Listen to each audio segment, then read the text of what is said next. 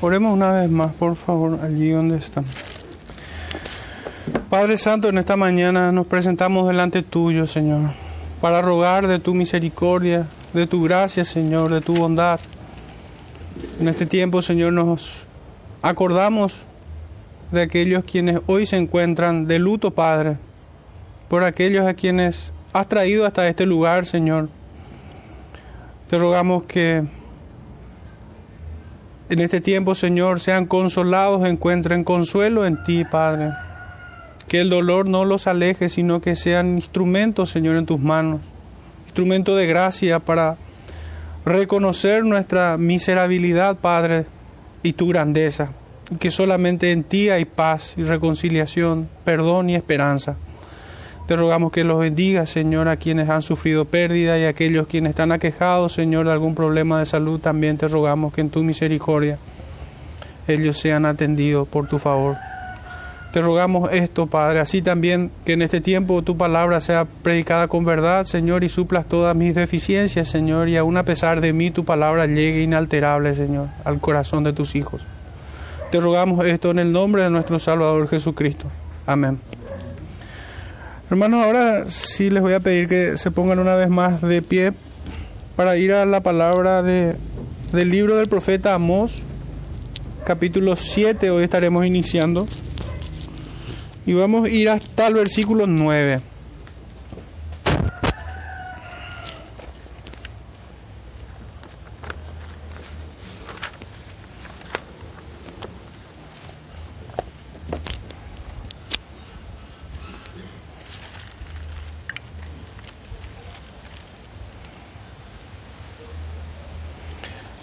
Dice así la palabra del Señor en Amós 7, 1 al 9. Así me ha mostrado Jehová el Señor. He aquí, él criaba langostas cuando comenzaba a crecer el heno tardío, y he, aquí era el heno tardío después de las ciegas del rey. Y aconteció que cuando acabó de comer la hierba de la tierra, yo dije, Señor Jehová, perdona ahora, ¿quién levantará a Jacob porque es pequeño? Se arrepintió Jehová de esto. No será, dijo Jehová. Jehová el Señor me mostró así. He aquí Jehová el Señor llamaba para juzgar con fuego y consumió un gran abismo y consumió una parte de la tierra. Y dije, Señor Jehová, cesa ahora, ¿quién levantará a Jacob porque es pequeño? Se arrepintió Jehová de esto. No será esto tampoco, dijo Jehová el Señor. Me enseñó así. He aquí el Señor estaba sobre un muro hecho a plomo y en su mano una plomada de albañil. Jehová entonces me dijo, ¿qué ves, Amos? Y dije, una plomada de albañil. Y el Señor dijo, he aquí yo pongo plomada de albañil en medio de mi pueblo Israel. No lo toleraré más. Los lugares altos de Isaac serán destruidos y los santuarios de Israel serán asolados. Y me levantaré con espada sobre la casa de Jeroboam. Señor bendiga su palabra en medio de nuestros hermanos. Pueden sentarse.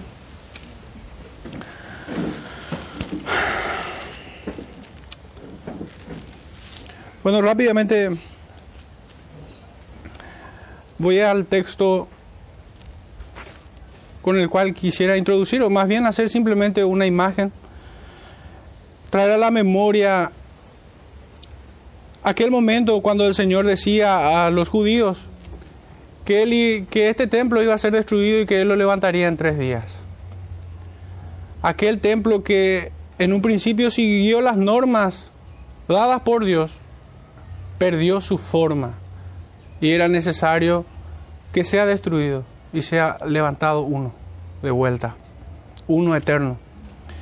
El título de este sermón es ¿Cuántas veces quise juntar a tus hijos debajo de mis alas y no quisiste? Y lo presento de esta manera porque ya en los primeros capítulos hemos visto que el profeta acusaba a los pueblos y a los pueblos paganos y incluso a Judá y a Israel por tres pecados y por el cuarto. Nos habla de muchos pecados, así lo habíamos estudiado, no, no precisamente que literalmente esté diciendo que tres y por el cuarto pecado el Señor ya no les perdonó, no, sino más bien es una frase que encierra muchos pecados que nos habla de la impenitencia, de lo incorregible que era el pueblo judío. En esos primeros capítulos, y bien pudiéramos decir que hasta este capítulo 6 que hemos terminado el domingo pasado, insistentemente el profeta los acusa a ellos. Si bien hay un pequeño lapso en el que el profeta llama al arrepentimiento a este pueblo en el verso 14, cuando dice, buscad lo bueno, buscad lo bueno, quizá Jehová Dios de los ejércitos tendrá piedad del remanente de José. Este pueblo no había oído. Pero en este capítulo 7, hermanos, el, el énfasis más bien recae no en la acusación de aquellos pecados, muchos pecados que tenía el pueblo, si bien está, el énfasis recae sobre el desprecio que este pueblo una y otra vez hizo de las misericordias del Señor, utilizando mal sus bondades, sus bienes, sus recursos, que todo le pertenece a Él. Este es el énfasis que hace el profeta en este capítulo 7 como si fuera un, agravante, algo muy perverso. Y ciertamente así lo creo. Yo creo que el pecado es aborrecible, hermanos, pero más aborrecible me resulta cuando el pecador desprecia la gracia de Dios. Cuando Cristo es despreciado por los hombres, no veo un pecado mayor a este. Si pudiera medirlos de alguna manera, este es el más grande y el más aborrecible. Es lo que vemos aquí. El Señor les concede su misericordia, su perdón, para restaurarlos. Y es un poco lo que también encuentro cuando el Señor les dice a aquel pueblo, no quisiste. Les quise juntar como la gallina junta a sus polluelos y no quisiste. Es terrible el pecado que yo encuentro en esas palabras. El Señor, todo un capítulo, empezó a acusarles de sus muchos pecados, principalmente de la hipocresía, pero en este punto, hermanos, creo que es aún más grave el no querer, el despreciar, el menospreciar de alguna manera, pudiéramos hablar de grados y matices, ¿verdad? Pero creo que resulta estéril hacer un contraste en, grados. Sino que ciertamente, por más mínimo que sea el desprecio de la gracia que el Señor nos concede, es aborrecible. Y para poner en foco y que sea realmente aplicada a nuestras vidas esta, esta porción del profeta Amós, tengamos como parte de esa gracia que el Señor nos concede el acercarnos a Él en oración, el conocerle a través de su palabra, el tener comunión entre los santos, el recibir las promesas, la misma promesa que recibió Adán, la misma promesa que recibieron los patriarcas, los profetas, los apóstoles, son las promesas que nosotros tenemos como iglesia. Y si habláramos en grados y matices, pudiéramos nosotros estar agradecidos con el Señor y, alabarlo por, por, la salvación con la cual nos abrazó, pero sin embargo despreciar su palabra. O hablando en términos un poco tramposos, priorizar otras cosas antes que lo verdaderamente importante serían las formas en las que pudiéramos estar viendo con grados y matices este pecado que es acusado de Israel aquí. El menospreciar las misericordias de Dios. Pero esa tarea la dejo para cada uno a conciencia. En fin, en esta mañana vamos a tener cuatro puntos en este sermón. El primero de ellos es que el profeta recoge una imagen de la ira santa de Dios. Este es nuestro primer punto. Y un poco queda traspolado las dos primeras visiones que encontramos. La primera es acerca, o mejor dicho, donde las langostas es el protagonista de ese juicio. Y en el segunda, la segunda visión es el fuego. Dice Amós 1, y el 4 vamos a ir haciendo esas conexiones. Después vamos a conectar en el segundo punto el verso 2 con el 5. Y nuestro tercer punto vamos a conectar el verso 3 con el 6 para finalmente cerrar con la tercera visión que encontramos acerca de la plomada, que Dios pone plomada de albañil en medio del pueblo y vamos a buscar en el Señor su significado. Dice el verso 1 y el 4. Así me ha mostrado Jehová el Señor. He aquí, él criaba langostas cuando comenzaba a crecer el heno tardío. Y he aquí, era el heno tardío después de las ciegas del rey. El verso 4 dice, Jehová el Señor me mostró así, he aquí Jehová el Señor llamaba para juzgar con fuego y consumió un gran abismo y consumió gran parte de la tierra. Podemos decir que el Señor se enfoca en el mismo sitio, en el mismo lugar para hacer descender su ira, su juicio, y es sobre la tierra. Es sobre la tierra, pero utiliza dos elementos, por así decirlo, distintos. Y que va creciendo en dureza, en, en lo implacable que es la retribución del extravío del hombre. Podemos ver que la langosta indiscutiblemente y distintivamente es un instrumento en las manos del Señor para aplicar justicia a los pueblos. Así lo habíamos estudiado con el libro del profeta Joel, pero no es la única vez que apareció, también apareció en tiempos cuando Moisés, el libertador de Israel, un tipo de Cristo, liberaba a su pueblo de Egipto. El Señor había enviado también langostas. Entonces vemos que las langostas son un instrumento de Dios que acabó con toda, o no con toda en realidad, sino más bien con, con la cosecha tardía, pues habían cosechado la primera, pero la segunda cosecha era más directamente para el sustento del pueblo. con la primera se, se, daba sustento a los animales, se priorizaba obviamente otras cuestiones, pero con la segunda cosecha era para el sustento del pueblo. Y es allí donde el Señor envía este juicio. Y este pueblo estaba siendo castigado con hambruna. Y que como habíamos visto en, en Joel es, es un castigo duro es una muerte lenta, es un castigo realmente atroz, indignante, humillante. Qué terrible es ver al hombre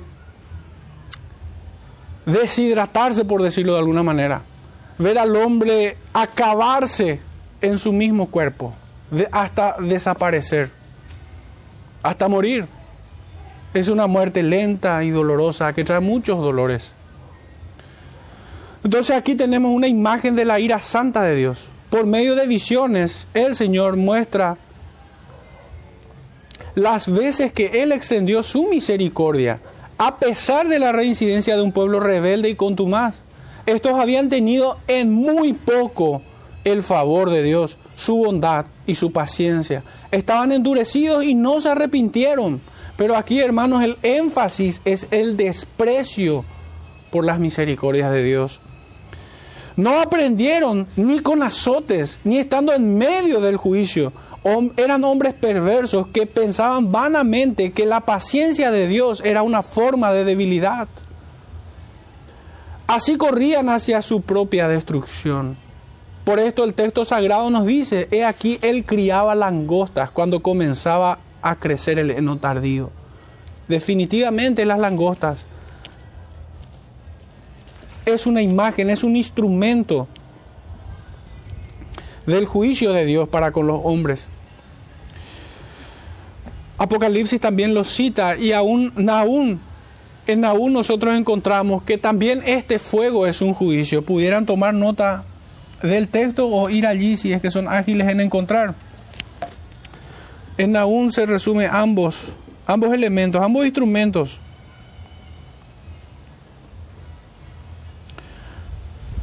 Nahum capítulo 3, verso 15 al 17. Dice así, allí te consumirá el fuego, te talará la espada, te devorará como pulgón, multiplicaré como langosta, multiplic, multiplícate como langostón, dice. En Apocalipsis 9:13 aparece de vuelta como instrumento del juicio de Dios. Las langostas en Apocalipsis 9.3, en Isaías 33.4, en Joel propiamente como habíamos dicho, y en Éxodo 10, una de las plagas que cayó sobre Egipto eran las langostas. así el mismo fuego, devastador como en Sodoma y el infierno mismo, es el instrumento, es el juicio de Dios sobre este pueblo. Esta imagen que recibe el profeta y que la presenta en palabras figurativas para describir las calamidades pasadas que diezmaron al pueblo. Estas imágenes son como flashes o destellos que nos muestra la ira santa de Dios y que nadie los puede soportar. Porque el pueblo no pudo hacer, ni aún Faraón pudo hacer nada contra esta plaga, contra la langosta. Ni Sodoma pudo resistir el juicio de Dios cuando caía fuego y azufre sobre sus cabezas. Nadie las puede soportar. A través, de, a través de visiones como esta, le ha placido al Todopoderoso revelar a lo largo de toda la escritura, de toda la revelación, sus juicios. Y algunos de ellos vamos a repasar un poco para probar este punto en Génesis capítulo 37, versículo 10 dice así. Y lo contó a su padre y a sus hermanos, y a su padre le reprendió y le dijo, ¿qué sueño es este que soñaste? ¿Acaso vendremos yo y tu madre y tus hermanos a postrarnos en tierra ante ti? Obviamente hay que tener todo el panorama completo para entender que esta visión, que este sueño que recibió, era un juicio sobre sus hermanos sobre el pueblo de Israel, sobre los hijos de Israel. El segundo podemos, un segundo ejemplo en el libro del profeta Jeremías, capítulo 1, verso 11 en adelante, dice, la palabra de Jehová vino a mí diciendo, ¿qué ves tú, Jeremías? Y dije, veo una vara de almendro. Y me dijo Jehová, bien has visto, porque yo apresuro mi palabra para ponerla por obra. Vino a mí la palabra de Jehová por segunda vez diciendo, ¿qué ves tú? Y dije, veo una olla que hierve y su faz está hacia el norte. Me dijo Jehová, del norte se soltará el mal sobre todos los moradores de esta tierra, porque he aquí que yo convoco a todas las familias de los reinos del norte, dice Jehová, y vendrán y pondrán cada uno su campamento a la entrada de las puertas de Jerusalén y junto a todos sus muros en derredor y contra todas las ciudades de Judá. El profeta Zacarías también habló de esta manera. Capítulo 1, verso 20 dice así, me mostró luego Jehová cuatro carpinteros y yo dije, ¿qué vienen estos a hacer? Y me respondió diciendo, aquellos son los cuernos que dispersaron a Judá, tanto que ninguno alzó su cabeza, mas estos han venido para hacerlos temblar, para derribar los cuernos de las naciones que alzaron el cuerno sobre la tierra de Judá, para dispersarla. Y finalmente hay otro ejemplo que quisiera traer y es el de Hechos capítulo 11, versículo 5 en adelante. Dice, estaba yo en la ciudad de Jope orando y vi en éxtasis una visión, algo semejante a un gran lienzo que descendía, que por las cuatro puntas era bajado del cielo y venía hasta mí. Cuando fijé en él los ojos, consideré y vi cuadrúpedos terrestres, fieras y reptiles y aves del cielo. Y oí una voz que me decía, levántate Pedro, mata y come. Y yo dije, Señor, no, porque ninguna cosa común o inmunda entró jamás en mi boca. Entonces la voz me reprendió del cielo por segunda vez. Lo que Dios limpió, no lo llames tú común. Hermanos, hay muchos más ejemplos de cómo el Señor nos muestra a través de un lenguaje figurado su juicio al pueblo de Israel, a las naciones en general y a personas en particular como en este caso, que Pedro estaba siendo reprendido. Eh, podemos revisar incluso las parábolas de Mateo 13 y allí vamos a encontrar el, mismo método, la misma forma en que el Señor comunica su juicio, que en este caso nos comunica la rebeldía y la impenitencia de un pueblo, nos comunica el juicio divino y su sentencia, también la compasión en el corazón del profeta, y esto puede ser un tanto desconcertante, porque hasta aquí le hemos escuchado hablar al profeta con voz de trompeta en contra de este pueblo. La respuesta, y por último, encontramos en estas imágenes, en estas visiones, la respuesta misericordiosa al ruego y a la súplica del perdón, del que intercede por el pueblo. por este pueblo pecador. Estas son las ideas que encontramos en estas visiones. Una vez más digo que las langostas son un instrumento de justicia, de juicio en las manos de Dios.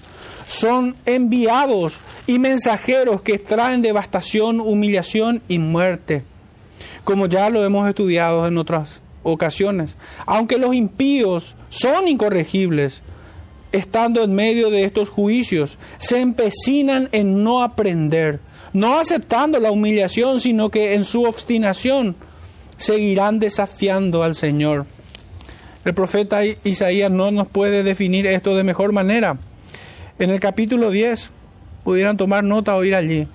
Isaías capítulo 10, versículos 1 en adelante dice, hay de los que dictan leyes injustas y prescriben tiranía. Justamente el contexto que encontramos, el contexto judicial que encontramos en, tiempos del profeta Amós. Sigue diciendo, para apartar del juicio a los pobres y para quitar el derecho a los afligidos de mi pueblo, para despojar a las viudas y robar a los huérfanos. ¿Y qué haréis en el día del castigo? ¿A quién os acogeréis para que os ayude cuando venga de lejos el asolamiento? ¿En dónde dejaréis vuestra gloria?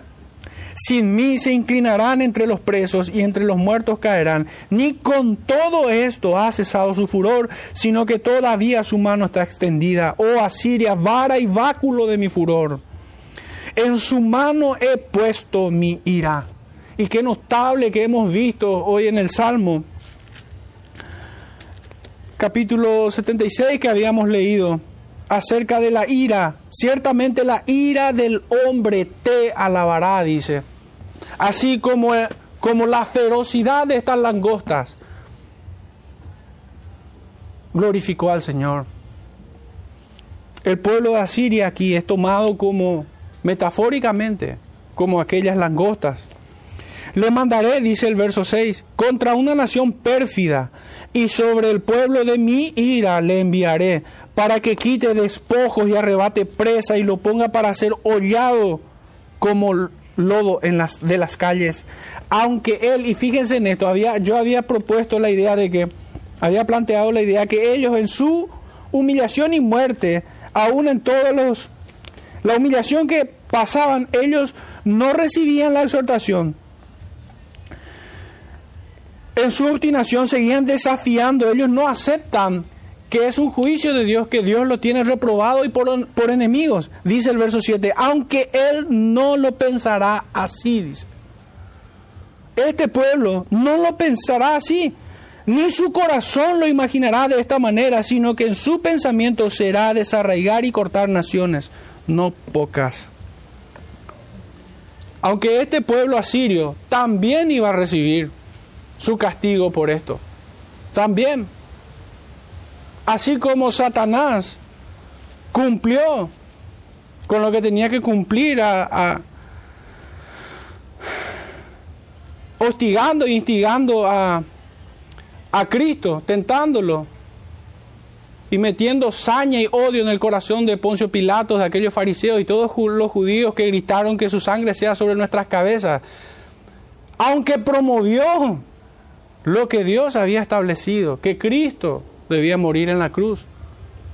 Aunque fue útil en ese sentido, va a ser castigado eternamente. Así también este pueblo asirio, que si bien obró la justicia de Dios, será castigado por este pecado.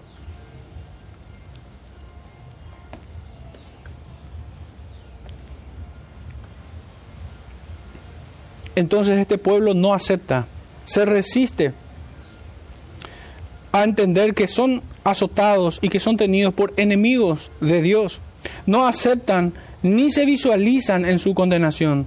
Para cuando el Señor extiende su misericordia en respuesta de la intercesión de uno de, sus siervos, para no destruirlos por completo, estos atribuyen el cese de la ira o de las calamidades que Dios envía, lo atribuyen al azar o a cualquier otra causa, desechando así no solamente la justicia de Dios, sino la compasión y la misericordia con el cual le fue favorecido.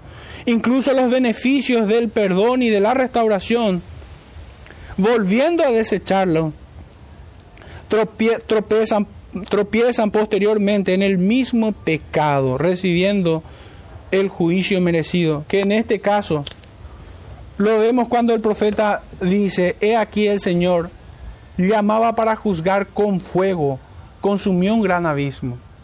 Por segunda vez, el Señor nos muestra a través de esta visión que el pueblo fue llamado una y otra vez a comparecer delante del Señor. Y habiéndoles el Señor extendido su gracia, habiéndoles extendido su favor y su misericordia, ellos la desecharon, la menospreciaron. Aquí vemos entonces el incremento de la dureza del castigo por esta causa, que reciben por, su, por ser incorregibles, por su persistencia, por su obstinación y su rebeldía, por su menosprecio hacia el perdón divino. La ira santa de Dios viene como una respuesta de su perfecta justicia y santidad, y esta solamente puede ser aplacada por la inmensidad de su gracia soberana, que es únicamente en Cristo Jesús, Señor nuestro. Y es que no hay otra forma, hermanos, en la que un siervo del Señor, un hijo suyo, pudiera interceder por otro, sea por un hombre, por una familia, por un pueblo, sino que únicamente en Cristo. Y esta gracia es absolutamente soberana. No depende de la adulación o de palabras grandilocuentes para acercarse a Dios y tratar de, no sé, confundirlo. Eso es imposible. Sino que la respuesta de su gracia es soberana. Como leíamos también en el profeta Jonás, capítulo 2, 9, donde textualmente dice que la salvación es de Dios, no del hombre. La salvación es de Dios. Y a quien quiere salvar, Él salva. Ciertamente el Señor tiene un remanente entre aquellos quienes son juzgados. Así como la Escritura nos dice en el Evangelio de que muchos son los llamados y pocos son los escogidos. Pocos son los que la hallan. Así como en tiempos de Noé, toda, toda la humanidad fue condenada y tan solo una familia fue el remanente en aquellos días. Aquel pueblo, aquella humanidad en tiempos de Noé se burlaba y se mofaba de él. Y el Señor retenía con paciencia su juicio por hallar gracia en Noé. Pero esos impíos atribuían su prosperidad, su bienestar a cualquier otra causa, menos al favor inmerecido que tenemos en Cristo. Y es una característica de los impíos el no examinarse al momento de recibir el azote, sino más bien es ávido en poner a Dios en el banquillo de los acusados y acusarlo de todos sus males, como si fuera que su ira provenga de un impulso malvado. Si bien sabemos que el malvado verdaderamente es el hombre, tal como reza Eclesiastés 7:29, donde nos dice el predicador de que solamente he visto esto que Dios hizo recto al hombre, pero él el hombre buscó muchas perversiones. Nuestro segundo punto, hermanos, es tocante al verso 2 y 5. Y aquí tenemos una intercesión compasiva. Y esto me anticipo a decir que pudiera parecer un tanto desconcertante. El verso 2 dice, y aconteció que cuando acabó de comer la hierba de la tierra, yo dije, el profeta, Señor Jehová, perdona ahora, ¿quién levantará a Jacob porque es pequeño. Y en el mismo sentido, el mismo espíritu, lo vuelve a decir el profeta. Acá encontramos que la compasión del profeta no es no es algo pasajero, no es algo volátil, no es algo efímero, no, no es algo constante en el corazón del profeta. Es algo que está en él y va a interceder el profeta una y otra vez hasta que el Señor le diga basta hasta que el Señor le quite ese tiempo de intercesión, el profeta ha de interceder. ¿Y cuando termina este tiempo de intercesión? Cuando el Señor hace caer su juicio. Allí acabó, allí ya no hay intercesión posible. Así como no tendrán oportunidad aquellos quienes comparecerán en el día del juicio del Señor. Allí ya no podrán decir nada. No hay apelación que presentar, no hay nadie quien pueda mediar, tal como Abraham no pudo hacer nada por el rico, estando en la llama de su condenación. Pero aquí tenemos un tiempo de gracia y es en el tiempo de juicio. Fíjense qué cosa más maravillosa. Es en el tiempo de angustia, es en el tiempo de en el que es azotado el pueblo, en que el profeta es movido a compasión. Y ese es un tiempo de gracia. Ese es un tiempo así como me gusta relacionar mucho a mí con la imagen que encuentro con Caín. Caín habiendo matado a su hermano, el Señor le pregunta, ¿dónde está tu hermano? Yo identifico ese espacio de tiempo cuando el Señor le, le, increpa a Caín como un tiempo de gracia, porque era el tiempo en que él debiera confesar en arrepentimiento y humillarse ante su Dios, pero el hombre obstinadamente en su pecado, con desprecio le contesta al Señor diciendo, ¿acaso soy yo guarda de mi hermano? Ese es el mismo espíritu de este pueblo que no aprende bajo el azote divino, que desprecia las misericordias de Dios. Es el mismo espíritu de Caín que teniendo oportunidad, porque ciertamente el Señor, si allí mismo le fulminaba a Caín sin ninguna palabra, sería justo y digno de ser alabado. Pero el Señor le pregunta, ese es un tiempo de gracia realmente, así como es la vida misma del hombre. Este tiempo que permanecemos en el cuerpo es un tiempo de gracia para resolver el mayor problema que tenemos y es nuestra enemistad con Dios. Por eso el texto de Hebreos 9:27 dice que está establecido que el hombre muera una sola vez y después de esto el juicio. Después de esto el juicio ya no queda más. Pero el profeta aquí intercede compasivamente por un pueblo rebelde. No una, sino dos veces nos muestra la misma imagen. Aun si Dios se lo permitiera, lo haría más veces. La responsabilidad del profeta es doble. Por un lado, debe pregonar el mensaje que le fue dado. Y, por otro lado, debe interceder en oración por aquellos a quienes fue enviado. Ambas cosas deben hacer, ambas cosas debe hacerlo con fidelidad. El profeta no solamente está allí como un acusador, ese es el oficio de Satanás. Pero ciertamente el creyente debe confrontar al, al, pecador con su reprobación, con su pecado, debe, debe ponerlo en claro cuál es la situación de su alma delante del gran Dios. Pero no es su única función, su función es doble, debe interceder por ello de manera compasiva. Y por esto es que pudiera parecer desconcertante que podemos ver a muchos hombres del pasado exhortando al pueblo, a los apóstoles, a los profetas, a los reformadores que encontramos en las escrituras y aún aquellos que vinieron después, los padres apostólicos y muchos otros predicadores quienes el Señor levantó y que hablaron con dureza al punto que muchos de algunos de ellos fueron expulsados de sus propias congregaciones. Pero el impío es incapaz de ver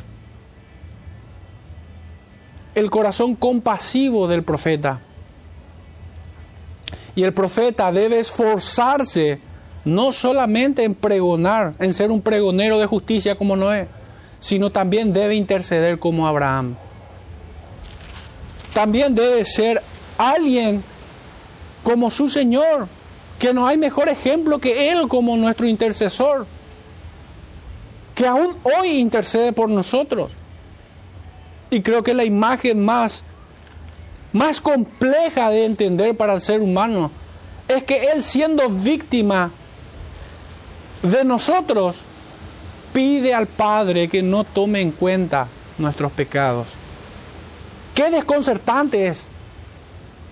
Es algo incomprensible para nuestras facultades humanas.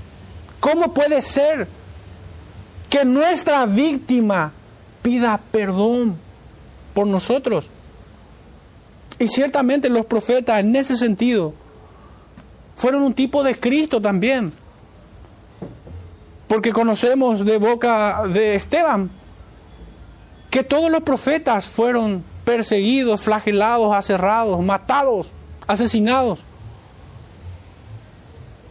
por aquellos a quienes les fue enviado. Y qué notable, la suerte del profeta Amós no sería diferente. De hecho que en este mismo capítulo eh, eh, vamos a encontrar desde el verso 10 en adelante un desprecio vil por parte de este pueblo. Que el profeta intercede por ellos. ¿Cuánta ingratitud hay en la humanidad, en el corazón del hombre? Es desconcertante la doble función que tiene un profeta. En esto debe parecerse a su Señor. El Señor fue, duro en sus palabras. Lo resumo en las palabras del apóstol Pedro cuando dice, duras son tus palabras, pero solo en ti hay palabras de vida eterna. Y en Juan 17 nosotros encontramos cómo Cristo intercede apasionadamente por cada uno de los que le fue dado. Cristo es nuestro mejor ejemplo de cómo debe, debe ser un profeta, un hijo de Dios.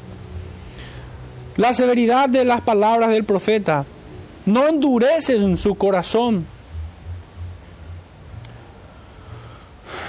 sino todo lo contrario. Lo considera adecuadamente para orar fervorosamente, porque grande es el castigo de ser condenado. Horrenda cosa es caer en manos del Dios vivo. En sus palabras no están ausente el sincero deseo de salvación para estos hombres, aunque Él los acaba de reprender dura y extensamente, tal como vemos en los antiguos y en nuestro mejor ejemplo, nuestro Cristo. El profeta entiende que solo en Dios puede acudir para este propósito. Por esto dice, Señor Jehová, perdona ahora. Es una súplica, es un ruego. Se presenta delante de Él con temor reverente, invoca su santo nombre. La pureza de los hermanos de la religión frecuentemente se nota en la forma y en la frecuencia en la que buscamos a Jehová en oración. El motivo por el que clama no es vano, no tiene que ver consigo mismo, sino que se enfoca en otro, en sus prójimos, en una causa amorosa hacia los perdidos. Así es que añade, ¿quién levantará a Jacob porque es pequeño? Es hasta paternal, pudiéramos decir, sus palabras. Está lejos los fantasmas que se invocan muchas veces sobre predicadores que hablan de la justicia de Dios, de la reprobación del hombre y del arrepentimiento. Cuán compasivo es el espíritu del profeta. Estos son los frutos que brotan del corazón de un hombre comprometido con la causa de Cristo. Cuán tierna es la apelación del que ama con verdad no con un amor cómplice que tolera el pecado. El profeta no está allí pidiendo juicio y destrucción, sino perdón y reconciliación.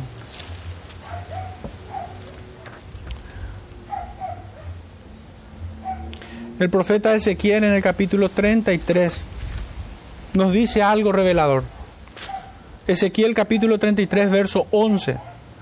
Diles, Vivo yo, dice Jehová el Señor, que no quiero la muerte del impío, sino que se vuelva el impío de su camino y que viva.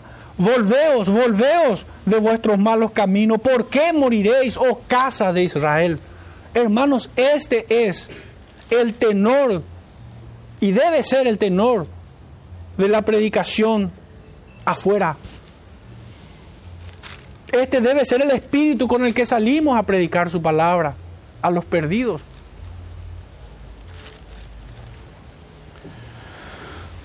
Así habla el profeta, porque comprendió cabalmente la dimensión de la comisión que le fue dado por el Rey de Reyes. El profeta exhorta y ruega por ellos. No puede ser distinto, hermanos. Quienes pregonan pero no ruegan por los perdidos, predican por contienda, por vanidad. Aunque Cristo es predicado, serán reclamados por este pecado de predicar indolentemente, de no sentir compasión por los que se pierden.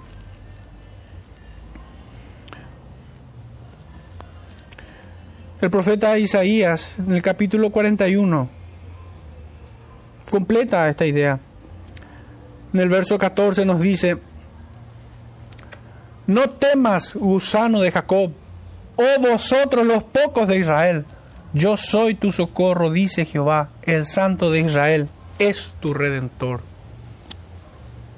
Y hermanos, aquí encontramos en estas palabras, en, esta, en, este, en estos roles, en estas funciones que tiene el profeta, de exhortar, de ser una trompeta de Dios que suena sobre sus cabezas, y al mismo tiempo ser un hombre pobre de espíritu que ruega delante del gran trono. Encontramos a, aquel que es nuestro juez y nuestro redentor, a Cristo. Esa es la forma en que debemos presentar el Evangelio. Esa es la forma que debemos dar a conocer quién es Él.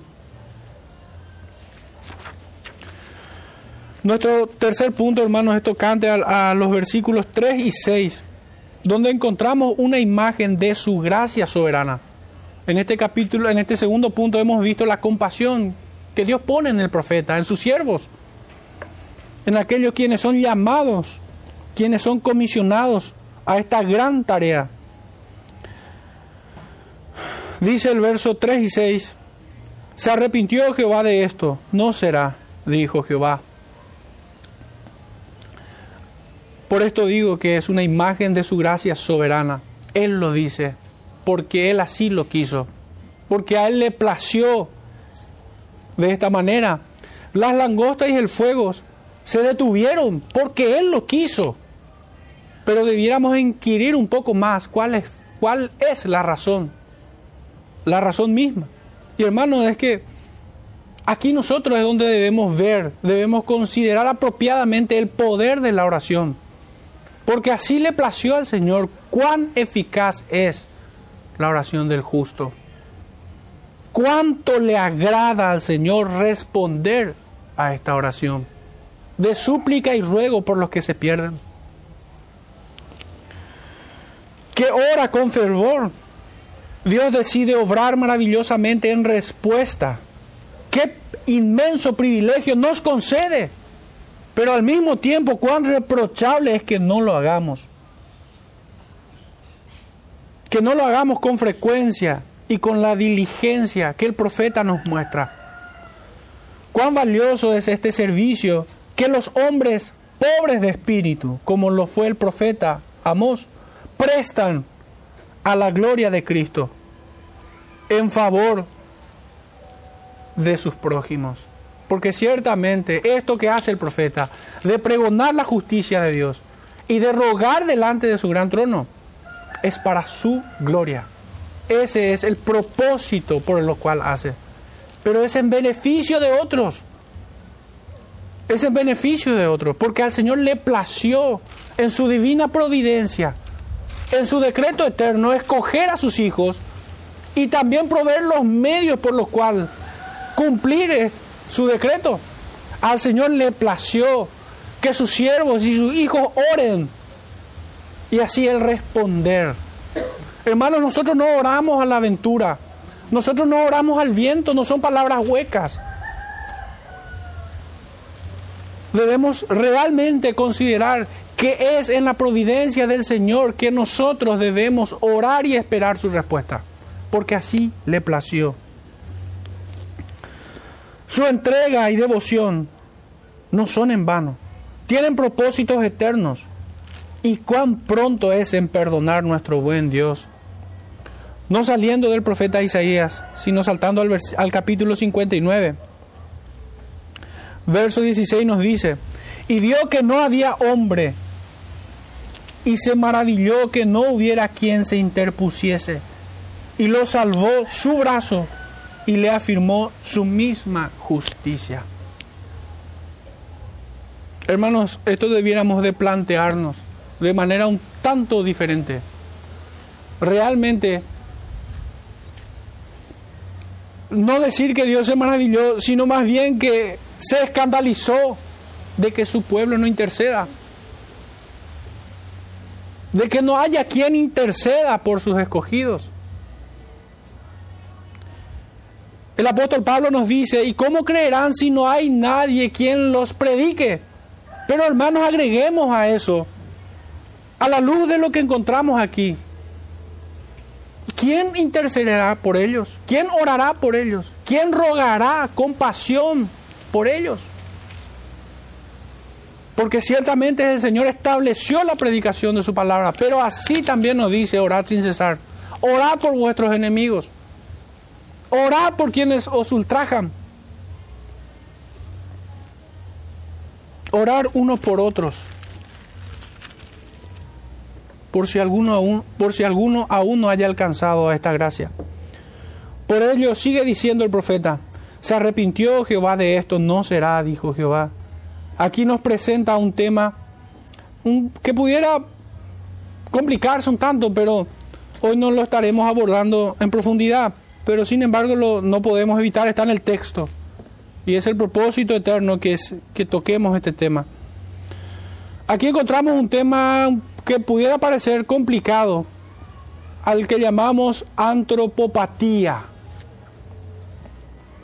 Hermano, y esto es consiste en atribuir emociones o sentimientos humanos a Dios. Y vayamos al texto para que la misma escritura nos presente esto. El apóstol Pablo en Efesios capítulo 4 encontramos en el verso 30 acerca de la tercera persona de la Trinidad. Nos dice, y no contristéis. Y pudieran ir al significado original de este texto, y es no entristecer. Dice, no contristéis al Espíritu Santo de Dios, con el cual fuisteis sellados para el día de la redención. Entonces encontramos esto en las escrituras. El profeta Amós dice, y se arrepintió que en realidad no significa en el mismo sentido en el cual el hombre se arrepiente. Definitivamente no, porque Dios es perfecto en todas sus perfecciones, en todos sus atributos. Dios no es hombre para que mienta, ni hijo de hombre para que se arrepienta. No es ese el sentido, sino que muchas veces las escrituras y Dios mismo se revela a nosotros con este lenguaje, como bajando su nivel para, en su lenguaje para que nosotros podamos entender. También encontramos un término un tanto similar que es el antropomorfismo, cuando Dios se refiere de sí mismo como si fuera que tiene cuerpo humano. Cuando habla acerca de su diestra, por ejemplo. Estos versículos enfocándonos en el profeta Amós, no nos vamos a extender hoy en, esto. No enseñan que Dios, habiéndose propuesto algo, vio que fuera un error o que en debilidad cambiaba de parecer. Esto definitivamente no es lo que el texto está diciendo. Porque leemos y se arrepintió Dios y se arrepintió Jehová de esto. No, el texto no, no enseña tal cosa, tal herejía sino todo lo contrario. Fue el propósito eterno el amonestar al pueblo, mostrarle su disgusto y también mostrarse como un Padre compasivo, misericordioso y lleno de amor. Nunca debemos atribuir a Dios algún tipo de imperfección. Él es, santo y justo, Él es fuego consumidor, así como es bueno, misericordioso y lleno de gracia y amor y ellas no compiten ni colisionan entre sí. Estas perfecciones. En Él no hay mudanza ni sombra de variación. Hasta aquí este punto, hermanos. Debemos entrar en la parte final, eh, que es la tercera y última visión que encontramos. Lo leemos de una vez. Dice desde el verso 7 al 9. Me enseñó así, he aquí el Señor estaba sobre un muro hecho a plomo, y en su mano una plomada de albañil. Jehová entonces me dijo, ¿qué ves, Amos? Y le dije, una plomada de albañil. Y el Señor dijo, he aquí, yo pongo plomada de albañil en medio de mi pueblo Israel, no lo toleraré más. Los lugares altos de Isaac serán destruidos y los santuarios de Israel serán asolados, y me levantaré con espada sobre la casa de Jeroboam. Hermanos, aquí tenemos también una imagen que pudiera presentarse confusa y que muchos equivocadamente lo espiritualizan en error. Hermanos, nosotros debemos tener como un seguro que la escritura define sus términos. La escritura nos aporta el verdadero sentido y significado para poder interpretarlo rectamente.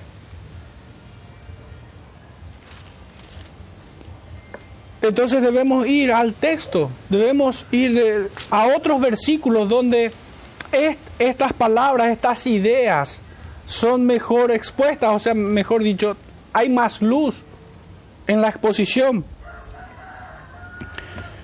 Pero antes de hacer eso, hagámonos la, hagámonos la pregunta, ¿qué vemos? ¿Y cómo lo entendemos? Definitivamente lo que vemos aquí es un lenguaje figurado. Y aquí nuestra primera concordancia para poder ir encontrando el, significado correcto. En David encontramos un paralelo. ¿Pudieran acompañarme al libro del profeta Samuel? Segunda de Samuel. Capítulo 8.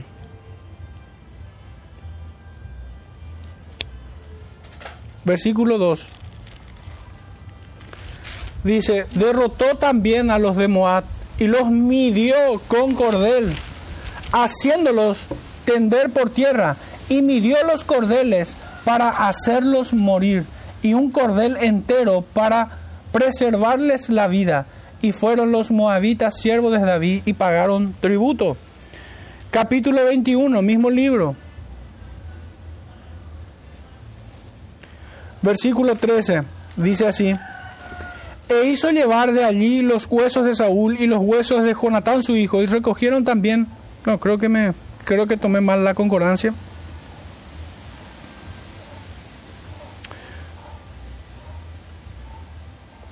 Vayamos mejor al profeta Isaías, capítulo 28, versículo 17.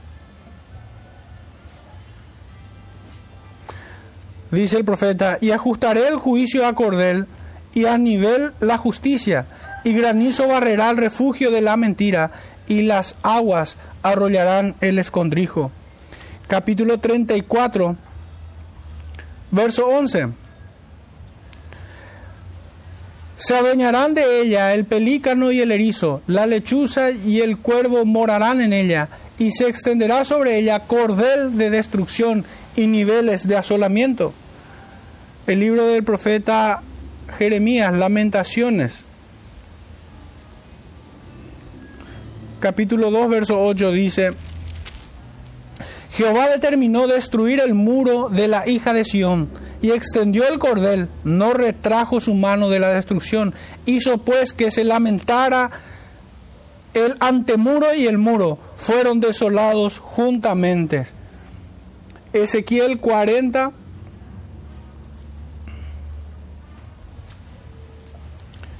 verso 3. Dice, me llevó allí y he aquí un varón cuyo aspecto era como un aspecto de bronce y tenía un cordel de lino en su mano y una caña de medir y él estaba a la puerta. Un, texto más, hermanos, Zacarías capítulo 2.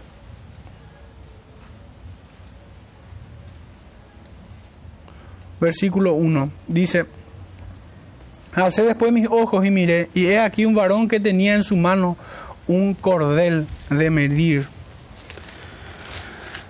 Hermanos, el versículo 8 mismo, en, la parte final, ya nos, ya nos da el sentido de qué significa esto de que el Señor estaba parado sobre un muro hecho a plomo y en su mano una plomada de albañil.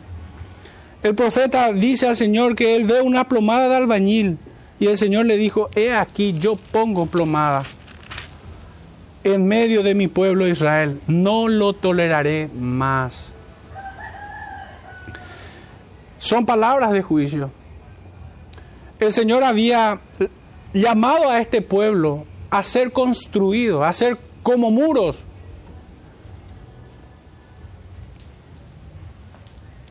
Rectos, que se guían por una regla y es su ley perfecta, es su palabra. Esta vara de medir, este cordel que encontramos en los profetas, esta plomada de albañil. Y el Señor dice que esto lo hará con propósito de juzgarlos, de no tolerarlos más. El Señor le había dicho a este pueblo que no podían tener dioses ajenos. Y sin embargo ellos cayeron en idolatría. Por esto el Señor les dice, no los toleraré más. Los lugares altos de Isaac, y qué notable que utilice esta palabra Isaac, cuyo significado es risa. Ciertamente yo no quiero especular sobre el por qué el Señor aquí utiliza esta palabra, este nombre Isaac. Pero estoy seguro que los pueblos se mofaron de este Israel. Y aún el Señor se reirá de estos impíos. Eso nos dice el texto, las escrituras. Entonces esta plomada de albañil es su ley perfecta con la cual el Señor juzgará y mostrará todos los pecados, todas las veces y los lugares donde este pueblo se desvió de su palabra. El Señor se parará sobre ellos y los aplastará. Y así como leíamos, tendrá un cordel para juzgarlo y otro para salvarlos. El Señor tiene un remanente en medio de este juicio, como ya habíamos visto en nuestros textos, pero muy poco, de 10, uno. no los iba a soportar más. También encontramos, finalmente, para cerrar este asunto de la plomada, en el libro de Apocalipsis, capítulo 11, versículo 1 dice, entonces me fue dada una caña semejante a una vara de medir, y se me dijo, levántate y mide el templo de Dios y el altar y a los que adoran en Él. Ciertamente, hermanos, nosotros daremos cuenta de todo, de la forma en cómo nosotros servimos al Señor, de cómo consideramos nosotros lo que Él estableció, la forma como Él estableció. Y hermanos, Él no solamente estableció la forma externa de cómo debe ser adorado, sino también la forma interna en que Él debe ser adorado. ¿Hacia dónde se inclina nuestro corazón cuando le adoramos? Porque ciertamente seremos medidos en esto.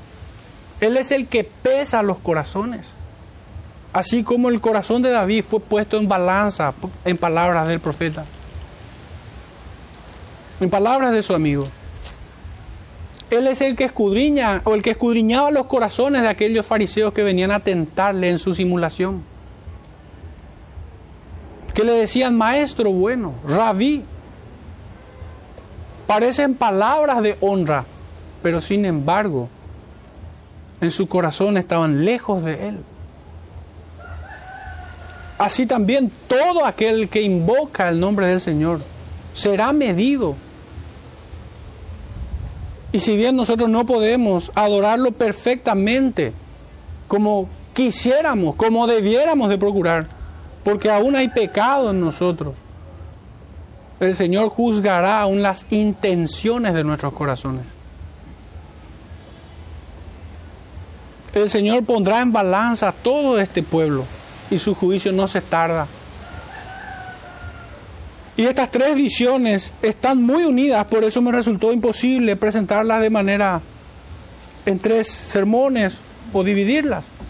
Porque el propósito de las dos primeras visiones es que entendamos por qué en esta tercera visión el Señor dice, no los toleraré más. los destruiré. Como dijimos al principio, hermanos, el énfasis está en el desprecio de la gracia de Dios, en el desprecio por sus favores, por sus bienes, por sus misericordias. Este es el énfasis aquí. Haciendo una conclusión, hermanos, a modo de recapitulación, hemos visto una imagen de la ira santa de Dios. Dios instrumenta su juicio, utiliza langosta o ejércitos de paganos. El juicio de Dios es devastación y humillación. Y ciertamente se consumará. No pasará, sino hasta que se haya cumplido la última palabra de su sentencia. En un segundo punto hemos visto una intercesión compasiva por aquellos que son pregoneros de justicia.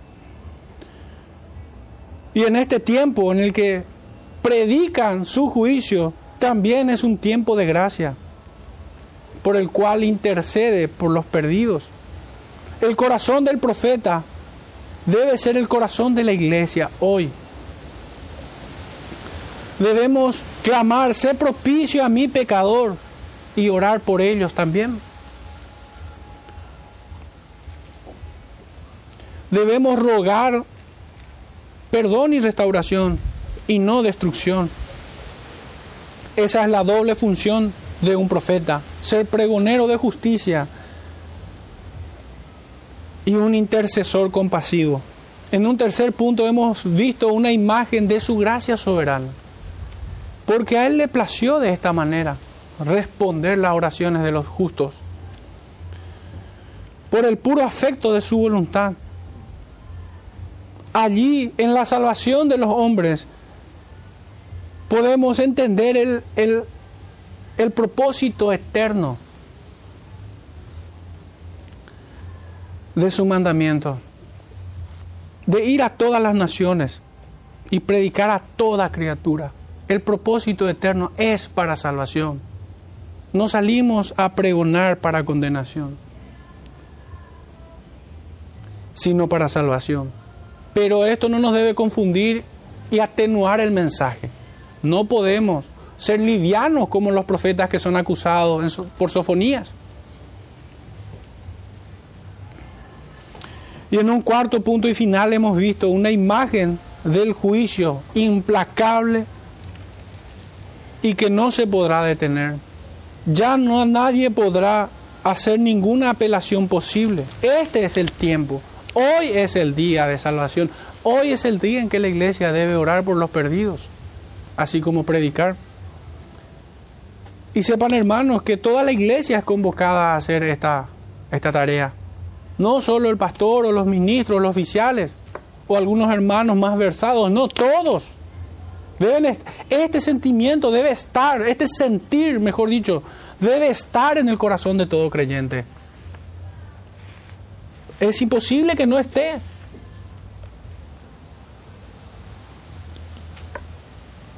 Y si de alguna manera lo hemos perdido de vista, hermanos, y siendo puesto en balanza por esta predicación, vengamos al Señor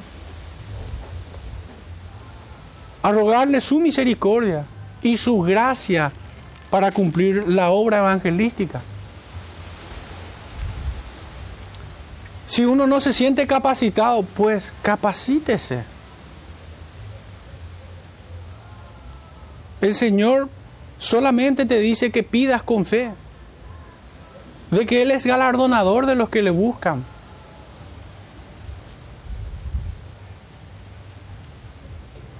El propósito entonces de este sermón, hermanos, es que seamos escudriñados. En esta función, en este rol, en esta gran comisión que tenemos nosotros, así como lo tuvo el profeta Amos. No crean que esta comisión es solo para algunos. El Señor nos medirá. El Señor pondrá en medio nuestro plomada de albañil. Y qué terrible sería que el Señor nos diga, no te toleraré más. sería muy terrible. Tomemos el ruego del profeta como para nosotros.